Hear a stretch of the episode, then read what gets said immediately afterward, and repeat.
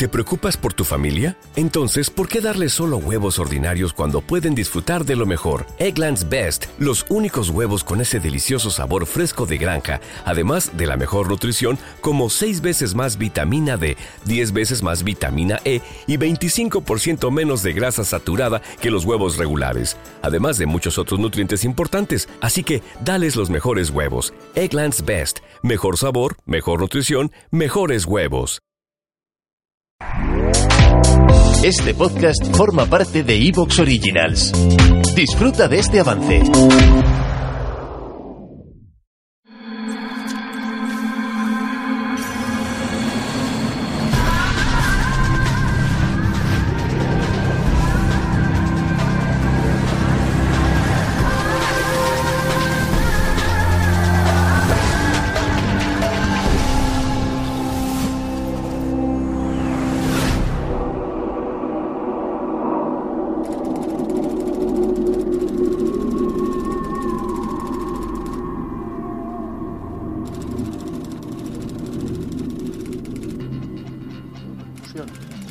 Curioso además que ahora fíjate empiezan a liberar como expedientes, ¿no? También.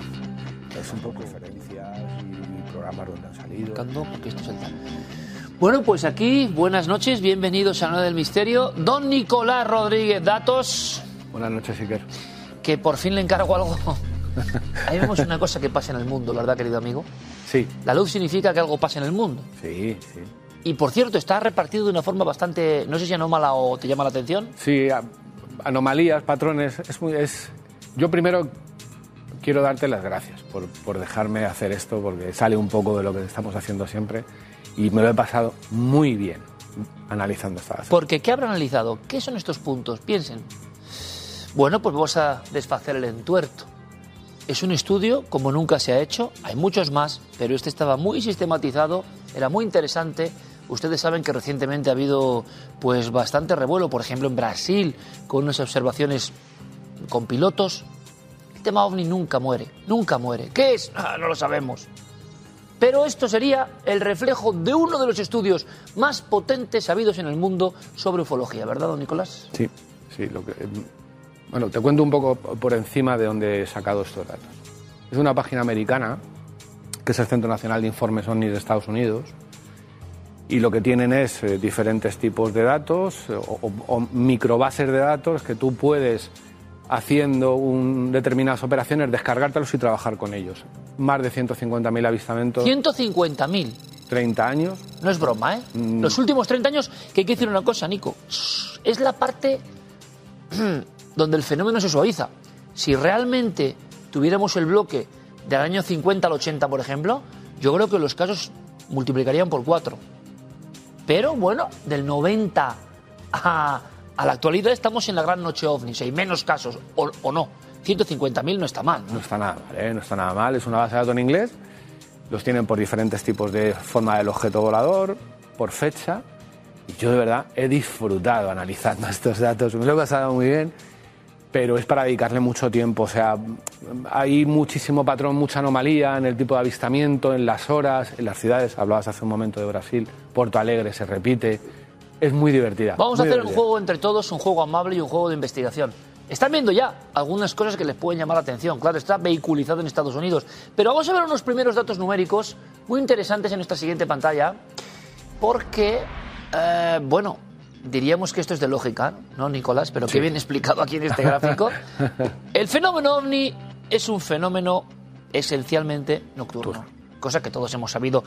Pero es verdad que hay muchos casos diurnos, pero por fin se sacan los datos concretos. Sí, además podríamos haberlo dividido en cuatro tramos, en seis, en ocho, que eso ya es para, como te decía al principio, para buscar patrones y anomalías.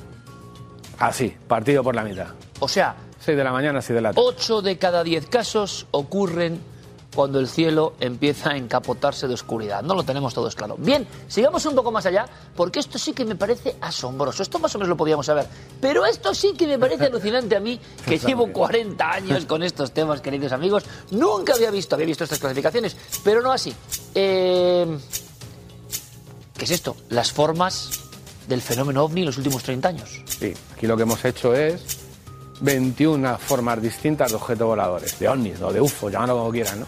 Eh, y lo que hemos hecho es darle forma a esas 21 formas. Luego hay tres más que son desconocidas, con otro tipo de forma que no se reconoce. Pero las 21 más importantes de estos últimos 30, 40 años están aquí.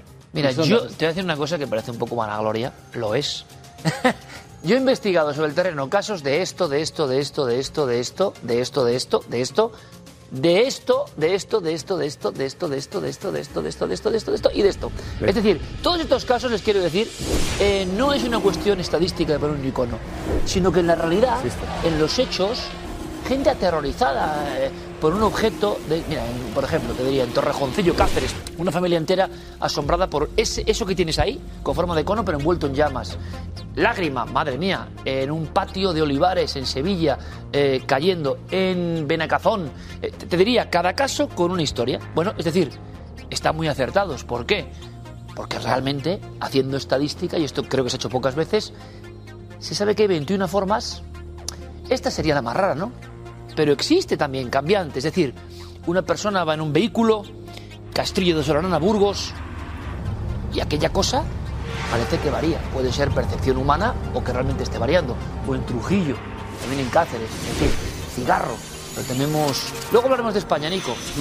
El, ovnis impresionantes como el del Pusilibro, eh, con esa forma, ¿no? Todas las formas. ¿Sabes cuáles son los que más.? como- Yo no, he, yo no he visto, yo me dedico a analizar datos y me da igual el tipo de dato. En este caso son ovnis, mañana será criminalidad o tumores. Yo soy muy contas, ¿no? ¿Cuánto espacio desaprovechado, no? Si no hay algo más. A mí las que más me han gustado personalmente ha sido Delta y Compás. Delta y compás son muy raras, ¿eh? Mira, yo en, en Lexi, Francia, año 75, unos niños aterrorizados corriendo en uno de esos bloques eh, porque les salía una especie de boomerang luminoso. Sí, sí. O sea, todo lo que están contando en este estudio, les quiero decir, yo puedo, que no sé de estadística ni de datos como Nicolás, puedo decirles que realmente se corresponde con una casuística mundial. Por algo, ustedes, yo, el ser humano, ve esto en los cielos eh, desde hace mucho tiempo. Vamos un poco más allá. Esto es fantástico, ¿eh? Interesante. Esta es la frecuencia con lo que las personas ven objetos voladores no identificados. ¿no? Y en este caso, los tres que mandan, que son extremadamente alto o muy altas las veces que lo ven, luz, circunferencia y triángulo. El resto se ve de forma, lo, lo que es la base de datos que yo he analizado, se refleja bastante menos y destacan triángulo, circunferencia y luz. Esos son por encima de todos los demás. Yo te diría mi experiencia personal que estamos contrastando con una de muchísimos más datos que efectivamente una luz en el cielo, una luz que nos sorprende, a veces es una luz que luego se transforma en otra cosa, pero el efecto de algo difuso, sin formas acabadas, es el gran clásico. La circunferencia, por supuesto. La circunferencia persiguiendo vehículos, entrando en espacios muy pequeños, emergiendo de un río o del mar, eso es un clásico absoluto. Y fíjate, en mi opinión personal, eso, pero puramente opinión, en lo que yo he investigado, esto, querido amigo, esfera y disco, estaría por encima de triángulo, que sería después otra. Es más, el primer caso que yo investigué en mi vida, eh, en Vitoria se produjo y era un triángulo luminoso que además coincidió con un gran apagón sobre la ciudad. Continuamos, porque aquí ya iríamos al corte especial en España. Donde, bueno, parece algo de lo que he dicho yo antes, ¿no? Sí, lo he comentado. Se repiten las dos primeras en cuanto a la frecuencia, Sí. luz, circunferencia, pero aparece ya óvalo. ¿vale? Aparece ya Sí, óvalo. que es como la eterna pelota de rugby o, o mira, yo me acuerdo Max Iglesias, Serranía de Bejar, Valdijaderos, marzo 74, y el hombre ponía eh, en la Gaceta del Norte impresionante para, para explicar lo que él había visto y que fue una noche de terror que aquí recreamos con nuestro equipo magníficamente, cogió dos platos de Duralex. ¿Te acuerdas los platos de Duralex? Ah, sí. Y ¡clac! Qué bueno. ¿Eh? Eh, y dices, ¿se puede ser más gráfico que fue el difunto ya Max Iglesias? Pues no.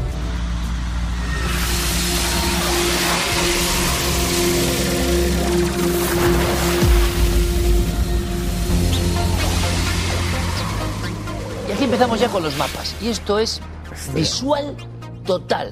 Nico, y te lo agradezco porque yo no había visto nunca esto así, ¿de Sí. acuerdo? Había visto tediosos listados en España.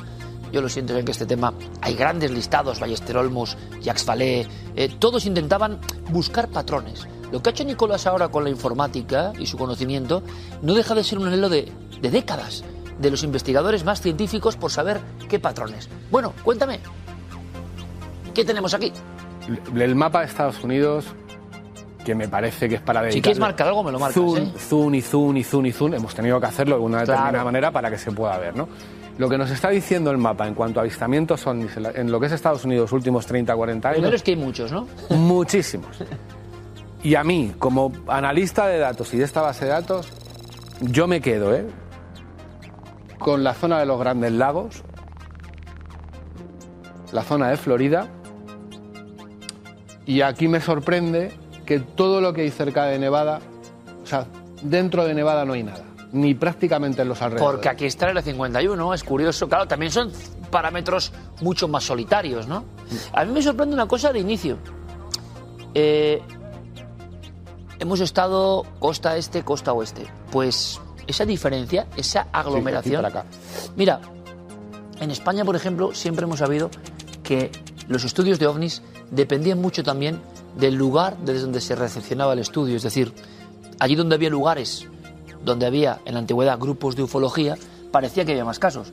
Lo que había es verdad, una red mucho más establecida que llegaba antes a esos casos. Y otras zonas, pues estaban más desiertas. Me sorprende muchísimo, ¿eh? Porque toda esta parte, Nuevo México, Utah, son clásicos. Pero esta base de datos de 150.000 dice esto.